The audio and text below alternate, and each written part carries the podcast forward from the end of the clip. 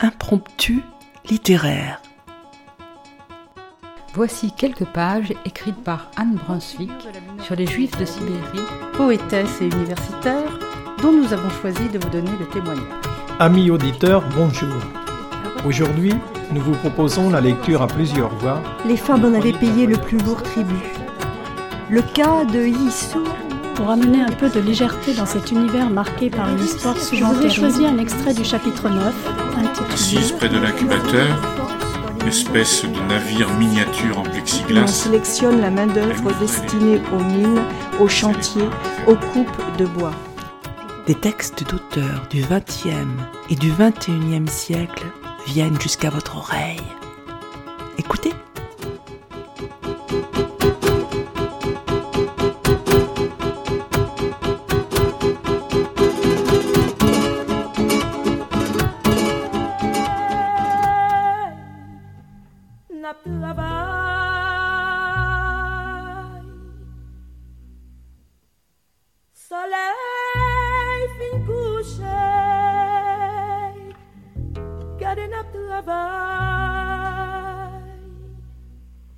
Mais tout monde, c'est moun, c'est même mettre là qui créent. Mais pour qui ça nous pas cap liberté?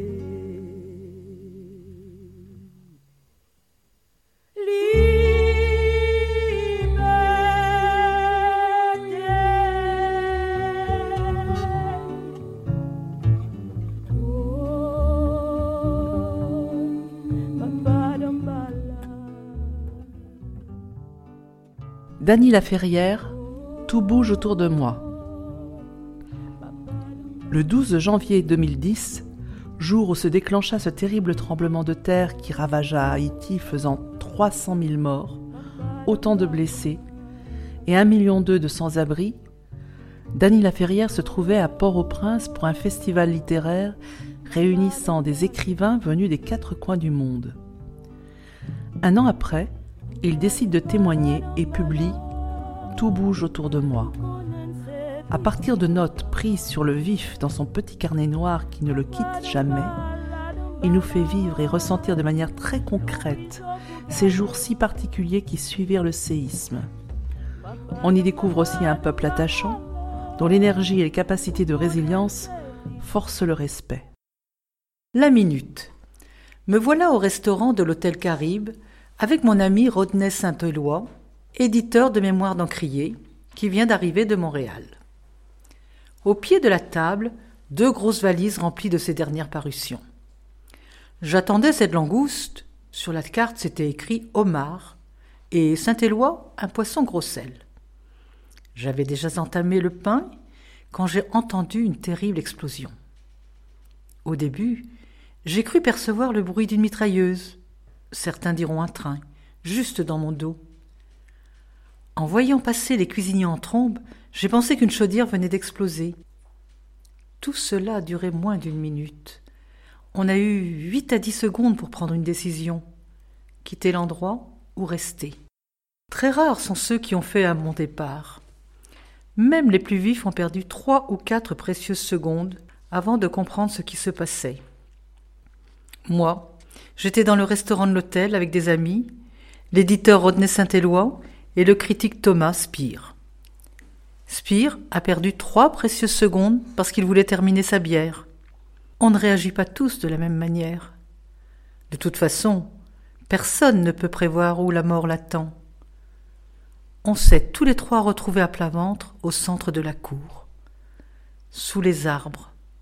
La terre s'est mise à onduler comme une feuille de papier que le vent emporte bruit sourd des immeubles en train de s'agenouiller. Ils n'explosent pas.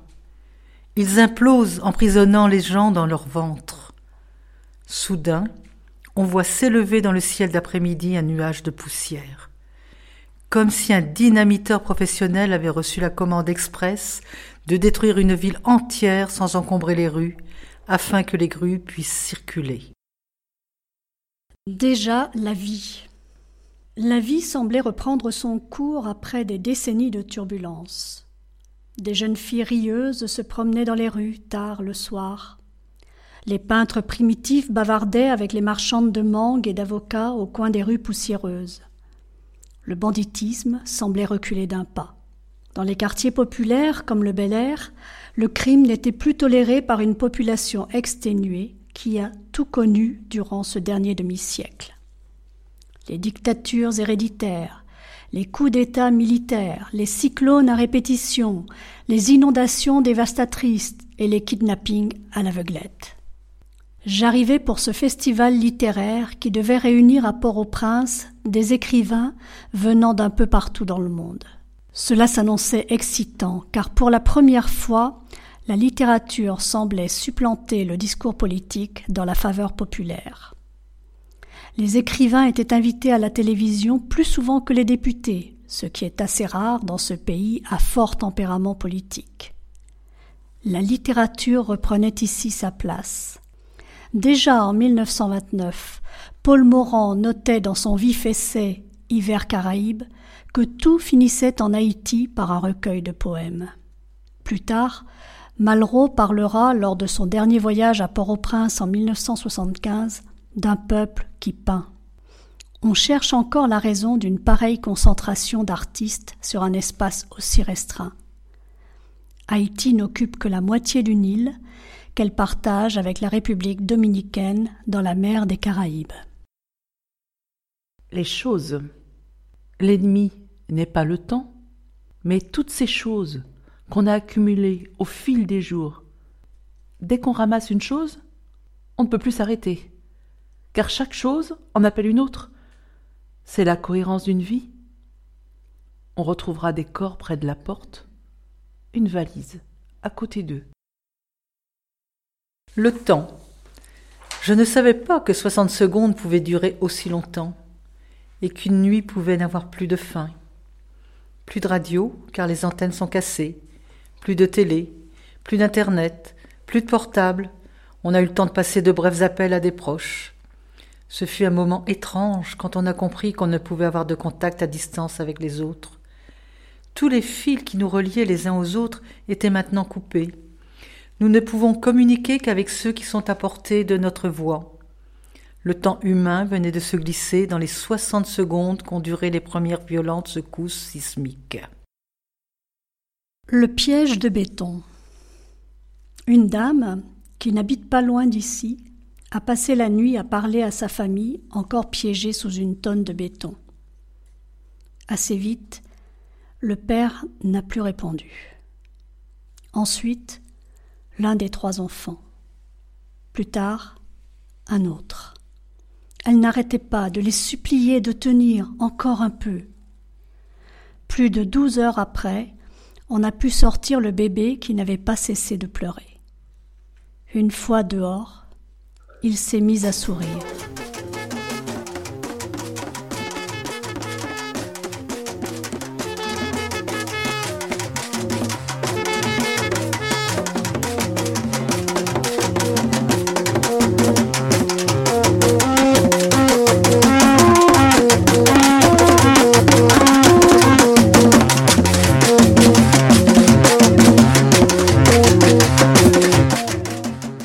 carré jaune.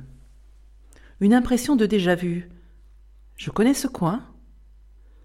Me voyant agité, Trouillot ralentit. Il me confirme que c'est l'immeuble de Téléginène. Compéphilo travaille là. C'est ici que j'étais hier, jusqu'à 15h30 de l'après-midi. J'aurais pu y être encore à 16h53. Entre deux blocs de béton, j'aperçois un petit carré jaune de la dimension d'une plaque d'immatriculation. C'est tout ce qui reste de la petite voiture qui m'a emmené à l'hôtel Caribe après mon entrevue avec Philo.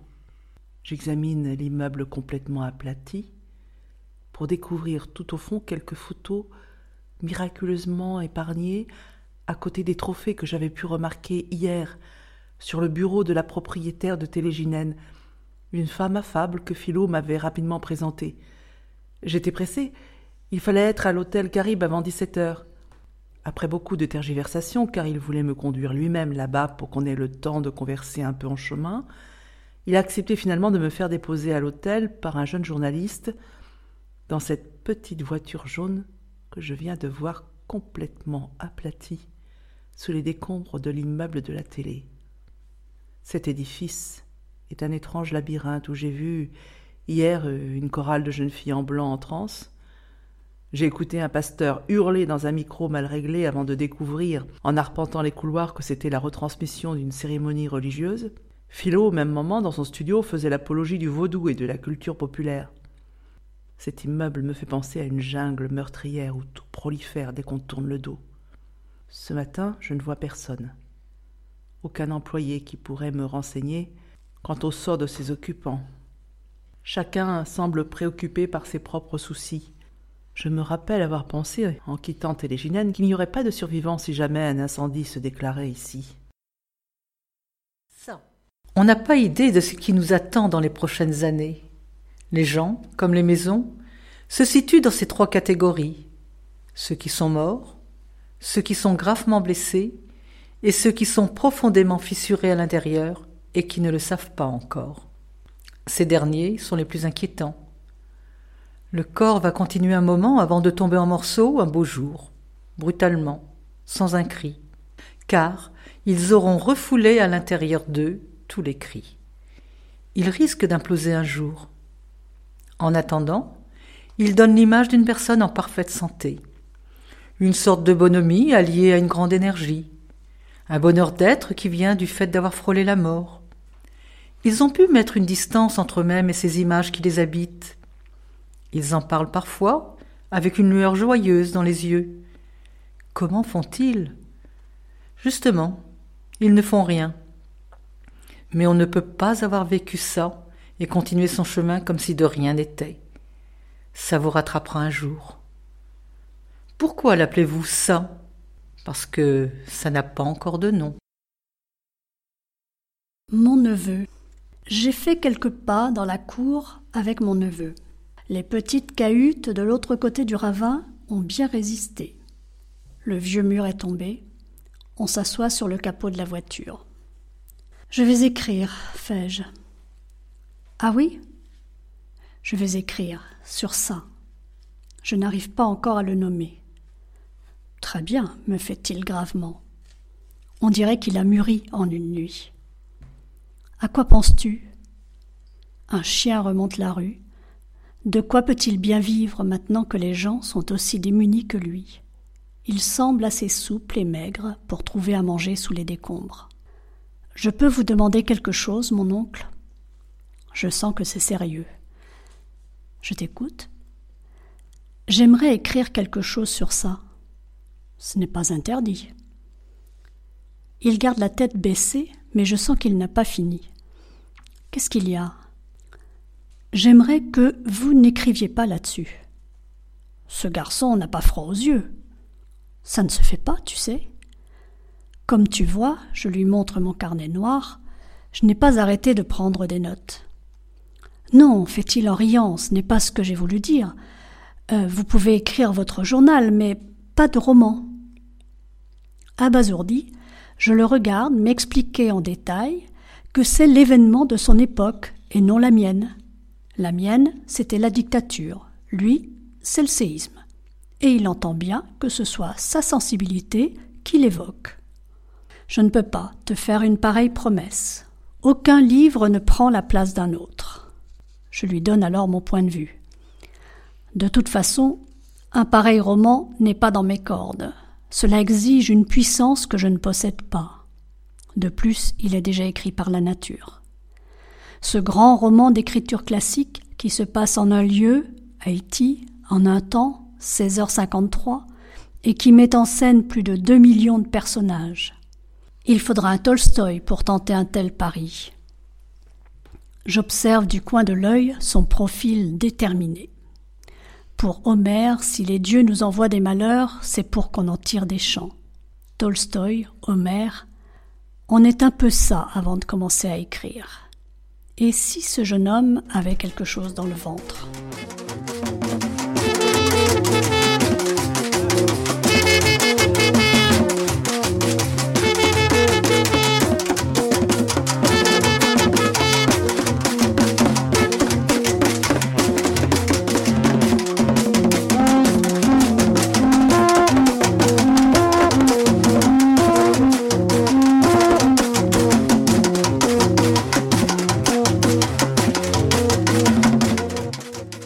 Moment.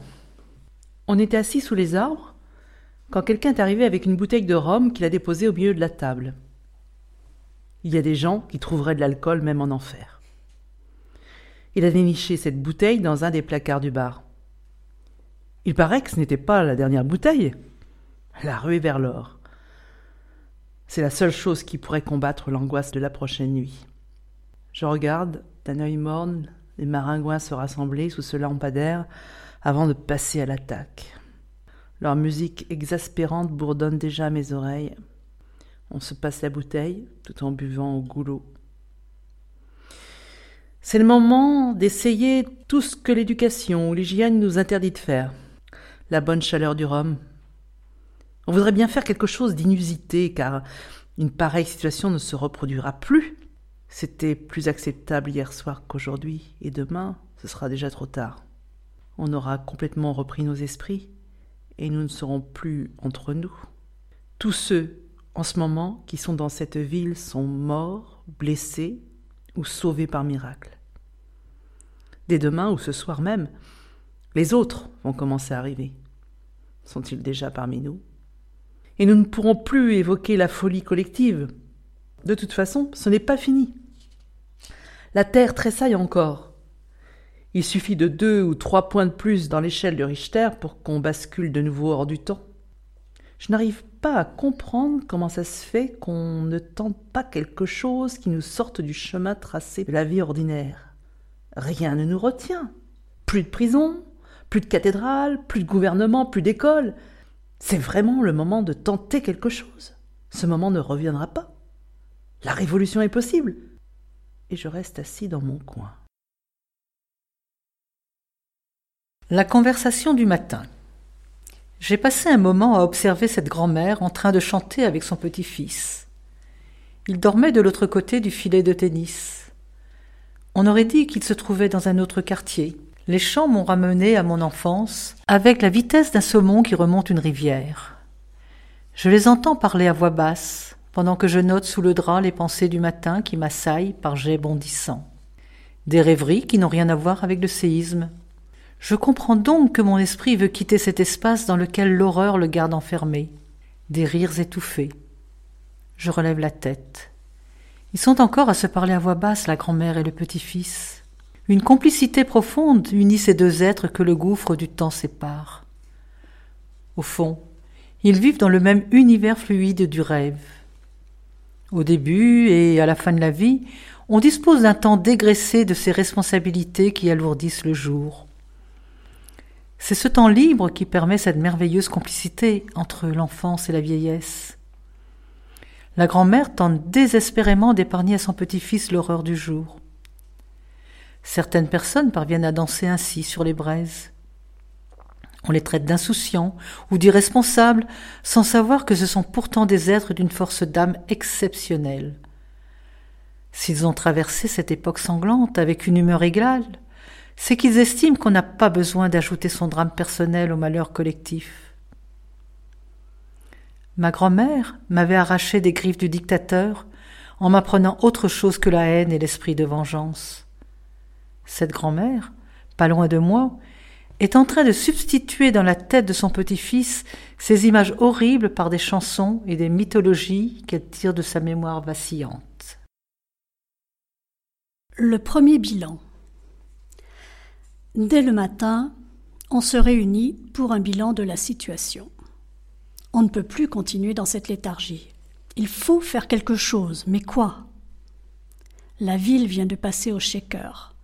On est encore étourdi. Et la planète a les yeux braqués sur Port-au-Prince. Ces images de destruction que la télé diffuse inlassablement absorbent l'énergie des gens partout dans le monde. Les radios qui ont repris timidement crachotent l'horreur. L'Internet fonctionne par intermittence, avec des fenêtres d'à peine dix minutes. Le téléphone ne marche pas toujours. On a l'impression que cela s'est passé il y a mille ans. Malgré tout, nous n'avons pas encore assimilé la gravité de la situation. Même moi, qui ai vu des morts, je continue à rêver. Je n'ai pas tout raconté à ceux qui étaient restés à l'hôtel, on lance des chiffres. C'est si abstrait. Cent mille ou deux cent mille. On augmente, on retranche, dix mille morts, comme si chaque mort ne méritait pas une attention particulière. Tout cela, bien sûr, pour éviter de perdre la tête. Chacun fait tout pour ne pas être le premier à courir nu dans les rues. On évite de penser à la réalité, car c'est la réalité le problème.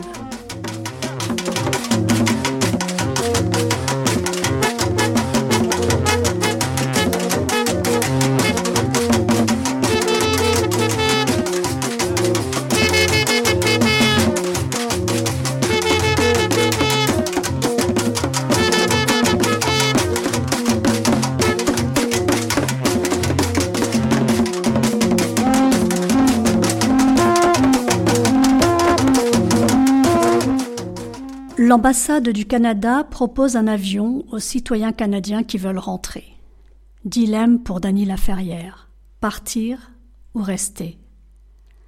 Pensant pouvoir être plus utile aux Haïtiens en étant au Canada, il se décide à partir. De retour chez lui, il suit l'évolution de la situation à la télé, se sent en décalage avec le traitement de l'information par les médias, doit répondre aux questions des journalistes il lui faut aussi apprendre à vivre avec ce traumatisme. Un pas incertain. Je panique à l'idée d'avoir absorbé une dose d'anxiété si forte qu'elle pourrait s'incruster dans ma chair. J'ai vu juste, car plus d'un mois après le séisme, mon corps reste sensible à la moindre vibration du sol. Cette information s'est-elle logée dans mon esprit ou dans mon corps? J'aimerais savoir ce qui déclenche la panique chez moi. Ma tête ou mon corps? L'autre soir, je soupais chez des amis quand j'ai senti quelque chose. Des vibrations légères d'abord, puis de plus en plus intenses. Stupeur. Les autres continuaient la conversation. J'étais déjà vidé de mon sang quand j'ai compris que c'était mon voisin n'arrêtait pas de cogner son genou contre le pied de la table, un tic nerveux. Il m'est arrivé d'être au quinzième étage d'un immeuble du centre-ville et d'avoir la nette sensation que tout allait s'effondrer en quelques secondes. Simplement parce qu'en regardant par la fenêtre, j'ai cru voir l'immeuble en face bouger. Plus l'endroit où je suis paraît solide, moins je me sens en confiance. Là, en ce moment même. Tandis que j'écris ces lignes, la chaise vient de bouger. Et ma raison s'est enfuie de mon corps, me laissant seul dans cette panique. Que dire alors de ceux pour qui le cauchemar continue toujours? Je parle de tous ceux qui n'ont pas les moyens pour quitter l'île. Je n'ose même pas penser à ce qu'on ressent quand on doit continuer à fouler un sol qui s'est déjà dérobé sous vos pas. Quelques semaines plus tard, Dany Laferrière repart pour Haïti. Sa tante Renée, avec laquelle il était très lié, vient de décéder. Le dernier médecin. J'observe ma mère en train de replacer les ustensiles sur les étagères, les nappes dans les tiroirs, et les corbeilles en plastique rose et bleu bien alignées sur le comptoir. Elle tient mordicus à effectuer ses petites besognes alors qu'elle a cette blessure à la jambe droite qui refuse de guérir. Son médecin étant mort durant le séisme, il lui en faut vite un nouveau. Ce n'est pas facile, car tout le monde veut un rendez-vous médical. On peut comprendre que la priorité est donnée aux blessés du séisme, et d'abord à ceux qui sont en danger de mort. On a coupé le mois dernier tant de jambes et de bras qui auraient pu être traités dans d'autres situations, que les gens ont peur de cette médecine de brousse où tout se fait dans l'urgence. Comme il manquait au début de médicaments et surtout d'antibiotiques, les médecins craignaient la gangrène comme la peste. Une bonne partie des médecins haïtiens deviennent indisponibles parce que réclamés dans leur propre famille. Et à ce groupe, il faut ajouter ceux qui sont morts ou blessés. Alors, quoi faire sinon se tourner vers Jésus, l'unique médecin, comme dit ma mère, dont la clinique reste ouverte jour et nuit? On s'étonne que les Haïtiens ne maudissent pas Dieu pour ce flot de malheur. Sont-ils trop faibles ou trop résignés pour avoir l'énergie de montrer le point au ciel? Ils le font parfois, à leur manière. Ma sœur me raconte qu'une de ses amies qui l'accompagnait à la messe chaque matin n'y va plus depuis le 12 janvier. Et pourquoi donc lui a demandé ma sœur? C'est à Jésus de venir me visiter, vu que c'est lui qui a quelque chose à se faire pardonner. Ce qui a fait rire tout le monde, sauf ma mère. Un tremblement de corps. Un ami m'invite au restaurant. La nuit tombe déjà. On n'entend que des chuchotements, léger grouillement humain sous les tentes, quelques lampions allumés. Au fur et à mesure qu'on monte vers Pétionville, on constate qu'il a beaucoup plu. Nous voilà sur la place Saint-Pierre. Je me demande comment font les gens pour dormir dans la boue chaque nuit. Heureusement qu'il y a ce soleil le jour. L'eau de pluie dévale de la montagne. On passe à côté d'une discothèque. File de voitures luxueuses. On vient se défouler après toutes ces émotions. Le restaurant juché sur une colline où on a une magnifique vue de la ville. Je vois des silhouettes là-haut, et je me demande ce qu'on ressent à manger en regardant une ville brisée. Mon ami m'emmène à la plantation où on mange un excellent poisson. Juste avant le dessert, je suis allée aux toilettes me laver le visage quand mes jambes ont flanché. Je me suis agrippée au bord du lavabo. J'ai senti une bonne secousse. Souffle coupé, déjà en sueur. Je m'assois un moment sur le bol des toilettes. Mes jambes sont molles. Je retourne dans la salle après avoir repris mes esprits. La même ambiance qu'avant. Rien qui indique qu'il y a eu une secousse. Je ne peux pas être le seul à l'avoir senti. Les gens vont en parler. Je n'ai qu'à attendre. Conversation animée. J'ai fini par comprendre que c'est mon corps qui a tremblé, et non la terre. De nouveaux repères. L'État a beau nommer les rues, ils établissent leurs propres repères. Une église, une maison vide, un parc, un édifice public, un stade, un cimetière, tout peut servir de repère. Chaque individu finit par s'inventer une carte personnelle de la ville. On débarque de la province avec des informations précises permettant de repérer un parent, un ami ou un édifice public. Heureusement qu'aucune maison ne ressemble à une autre. On a même l'impression qu'aucun plan urbanistique n'a jamais été envisagé.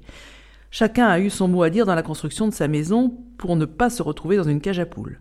Chaque maison est donc repérable grâce à son originalité et surtout ses couleurs criardes.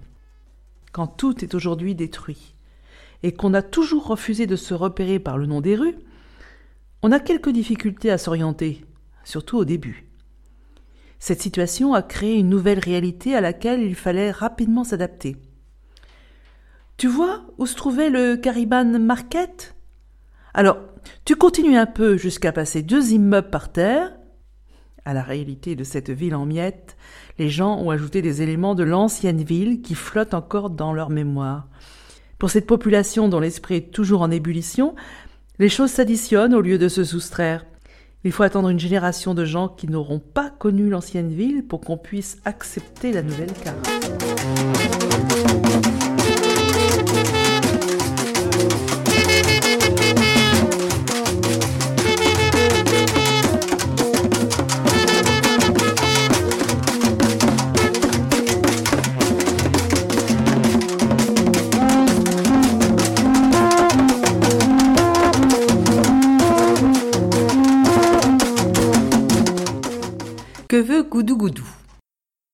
L'imagination populaire qui a l'habitude des choses démesurées pourra-t-elle gonfler encore plus ce qui est déjà impensable? On peut y compter. Il lui faudra seulement un peu de temps. Je me demande comment les autres religions vont s'accaparer l'impact du séisme sur les esprits. Quelle manne Déjà la machine s'est emballée. Chacune des religions et des sectes qui encombrent le paysage spirituel haïtien fait des recherches pour préciser le moment où elle avait prédit le séisme. Les témoins de Jéhovah ont été les premiers.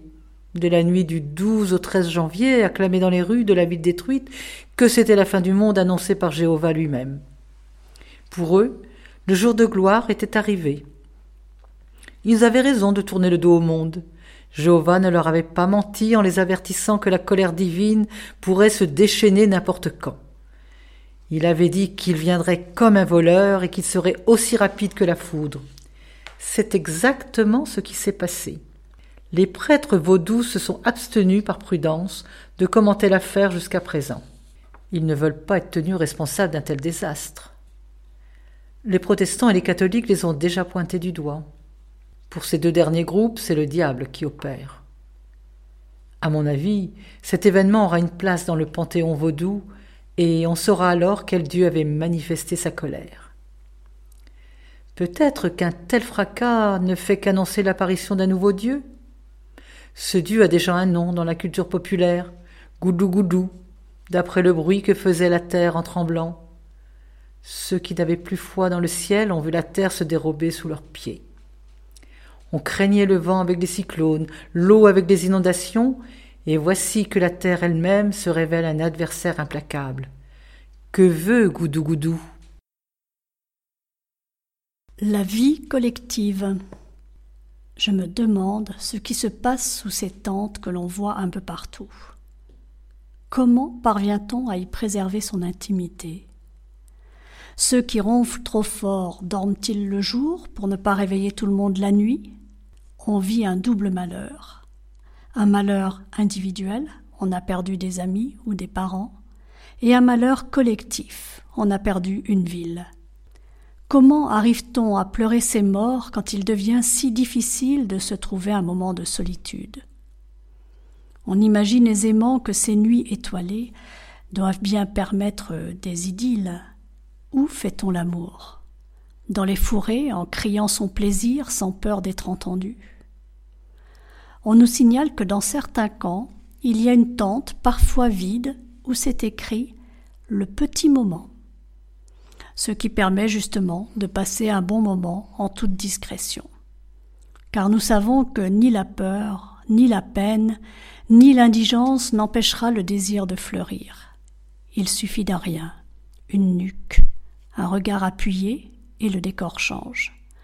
C'est la seule chose capable de nous distraire d'une situation inconfortable. La nourriture, comment la partage-t-on avec les nouveaux voisins?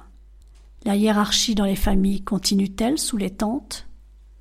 Vivre en groupe exige un tact constant si on ne veut pas bousculer les autres. Les plus pauvres ont une longueur d'avance, ils sont habitués à se frôler constamment et n'ont pas peur de se toucher tandis que d'autres éprouvent une réelle répulsion à se frotter à des individus qu'ils jugent d'une classe inférieure. Il arrive qu'une situation inédite, si elle dure un certain temps, provoque d'importants changements dans la vie des gens. L'enfant prodigue. J'arrive à l'hôtel Caribe où tout s'est passé. Un sentiment de revoir ces lieux, l'impression d'avoir un pied dans le passé, une certaine vibration, et l'autre dans le présent, ce qui fait que je tangue légèrement. Je ne passe pas par l'entrée principale par crainte d'un choc trop brutal, plutôt par la porte latérale, exactement à l'endroit où j'ai rencontré Saint-Éloi qui venait tout juste d'arriver, ce 12 janvier vers 15h30. La salle de réception où l'on organise des congrès n'a pas été trop endommagée. Je traverse la cour. On a retapé la façade arrière de l'hôtel. Je descends sur le terrain de tennis où je revois les ombres. La piscine, imperturbable. Et le jardin, avec ses petites fleurs qui ont résisté au séisme. Au restaurant, je croise le propriétaire qui m'est tombé dans les bras.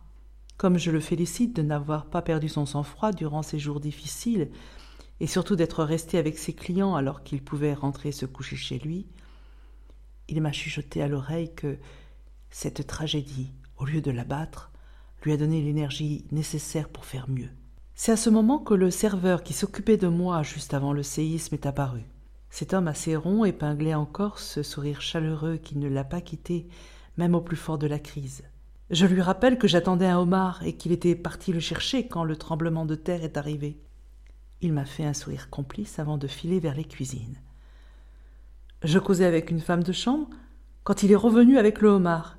Si vite Voulant me faire une surprise, il avait placé la commande dès qu'il m'avait vu franchir la barrière. On a ri. J'étais ému.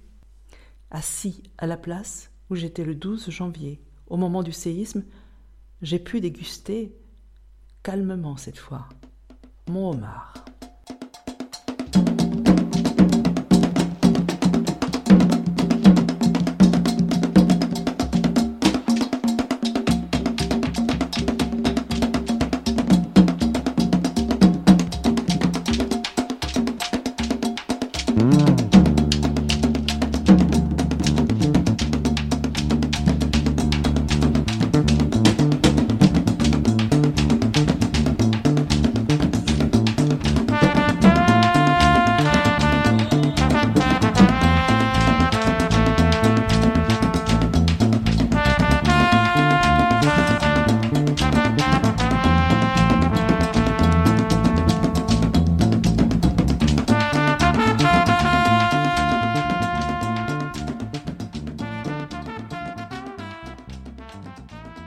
Laferrière est né à Haïti en 1953. Il passe une partie de son enfance auprès de sa grand-mère, Da, qui restera un des personnages marquants de son œuvre. En 1976, contraint à l'exil pour échapper à la dictature de Duvalier et de ses terribles tontons macoutes, il s'installe à Montréal où il réside encore aujourd'hui. Son premier roman, Comment faire l'amour à un nègre sans se fatiguer, rencontre immédiatement un vif succès. À travers son œuvre, Dany Laferrière questionne inlassablement et d'une manière toute personnelle les thèmes de l'identité et de l'exil. En 2009, il reçoit le prix Médicis pour L'énigme du retour. En 2013, il est élu membre de l'Académie française, devenant le premier auteur d'Haïti et du Canada à y siéger. Par ses facéties du hasard, il prend le fauteuil numéro 2 à la suite d'Hector Bianchiotti, autre écrivain ayant comme lui connu l'exil. Les extraits que vous ont lus Anne, Annie et Marie sont tirés de son livre Tout bouge autour de moi, paru en 2011 aux éditions Grasset et Fasquelle. Les intermèdes musicaux qui ont accompagné notre lecture ont été empruntés à des airs traditionnels haïtiens. Papa Dambala, interprété ici par l'artiste haïtienne Toto Bissant, Rara, avec le percussionniste chanteur Vincent Clausel, et Simbidlo par la troupe Macandal et son maître tambour Frisner Augustin.